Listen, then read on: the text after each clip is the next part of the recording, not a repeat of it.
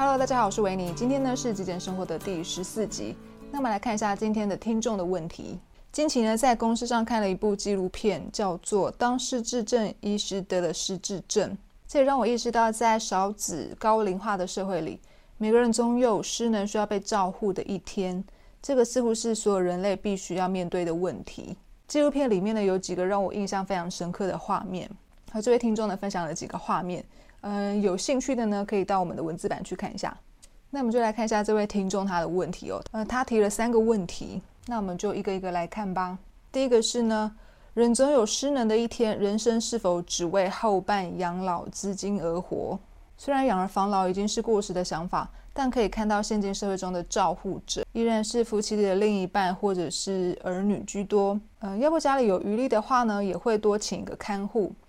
但是如果是单身无子者，是不是只有安养照护这条路可以走，或者是说我们有其他的路可以选择呢？这是他的第一个问题。好，我想要先分享的第一个想法呢，就是既然你会被这个影片、这个纪录片或这个事件所吸引的话，甚至开始产生担忧的情况的话呢，我想呢，这就是代表这是你需要去面对的一个人生功课的主题。那也就是说，如何不再担忧未来会失能失智这件事。你刚刚提到的几个选项呢，其实呢，还是在试图想要依靠一个外在的人事物，不管是家人啊，或者是安养照护中心。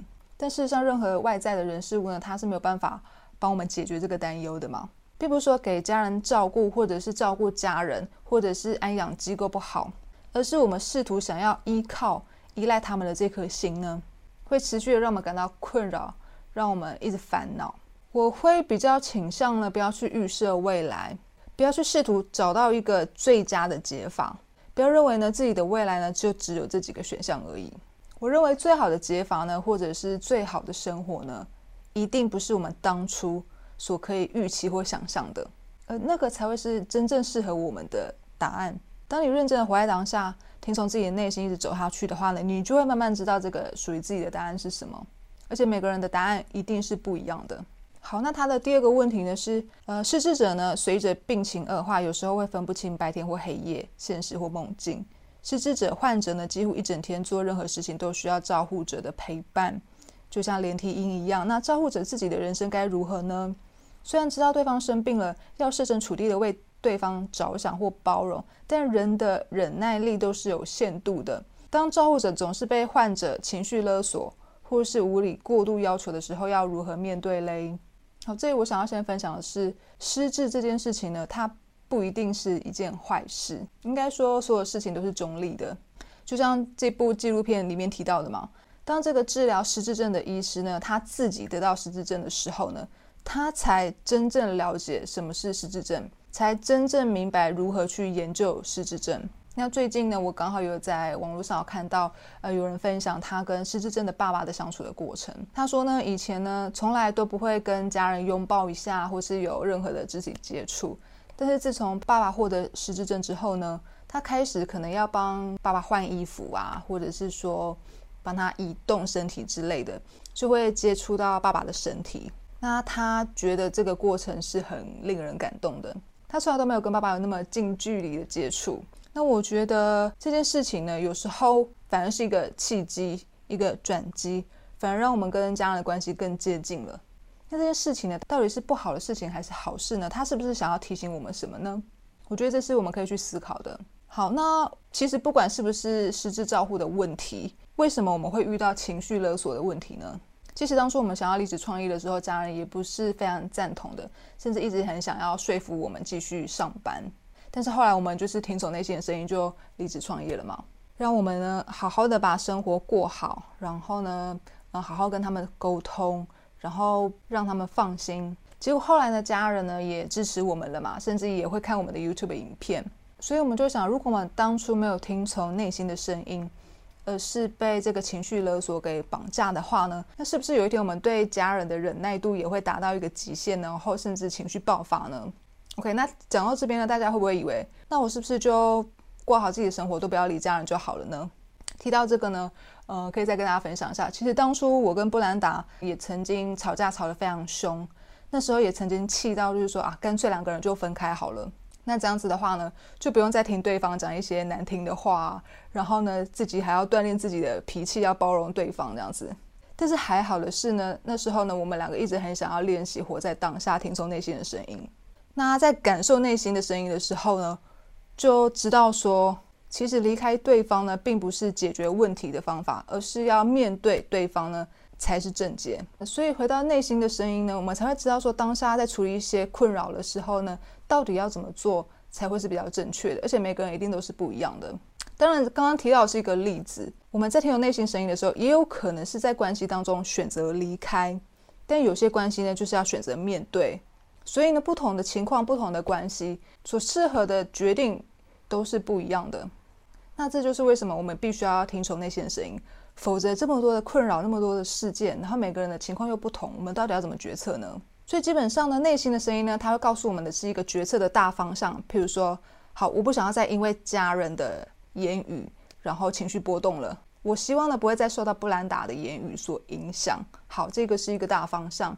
那再呢，我们就需要透过头脑思考，去想出一个办法，去思考出一个行动的策略啊。例如说，诶，我要怎么样组织我的话语来传递我想要给对方知道的讯息？然后呢，我要用什么样的口气，用什么样的口吻，让嗯，确保对方呢可以知道我的我想要表达的是什么？这就是第二个进入头脑思考的步骤。那最后呢，当然就是实际要去行动嘛。而且行动一次不一定会成功。所以要一直一直不断的行动，当然过程中呢，你可能又会一直遇到困扰或是挣扎，这时候呢，你就要再回到内心，然后内心又在告诉你，不对，我一定要好好的跟布兰达这段关系呢，好好的处理，好，然后再去试，再去试，渐渐的到现在，哦，真的就试出来了吧？我们两个都不再会因为对方的话语，然后不开心或是生气了。所以呢，再回到这一题。内心给你的答案呢，有可能是要你好好亲自的照顾家人，当然也有可能呢是寻求专业的人士的协助，那当然也有可能是任何的选项，任何的可能性。那因为每个人呢需要面对的人生的功课都是不同的，所以一定要往内心寻找，才会知道那个真正的答案。好，那再来是第三个问题。好，虽然呢我知道活在当下这个道理，但是呢。这些不得不考虑、必须面对的问题呢，总是会让我的思绪混乱、困扰着、无解。OK，怎么会无解嘞？好，我想要跟大家传达，就是说，想要活在当下呢，并不是很容易的。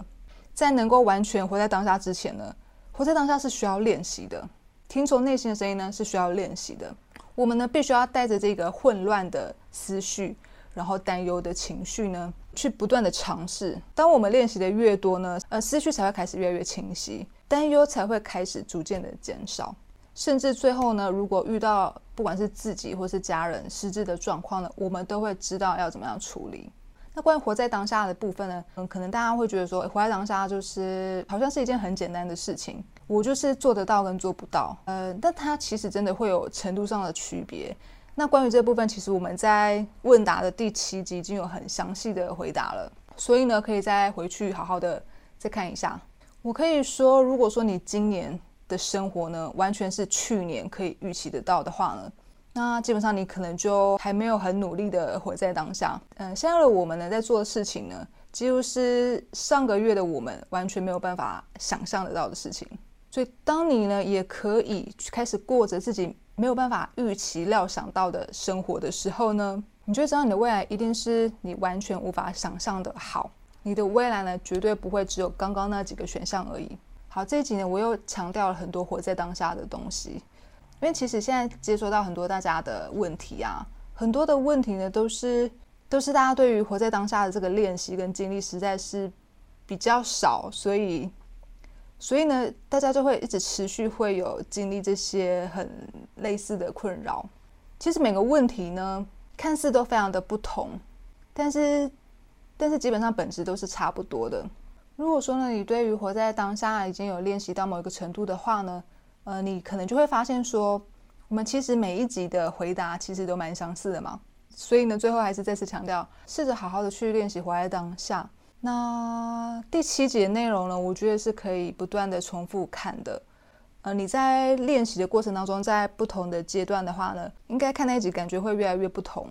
应该会越来越清楚我们到底在讲什么。好，那还是希望有多少可以回答到这位朋友的问题。然后录这个确实还是蛮好玩的啦。那就希望大家的困扰跟烦恼都可以越来越少，然后越来越活在当下。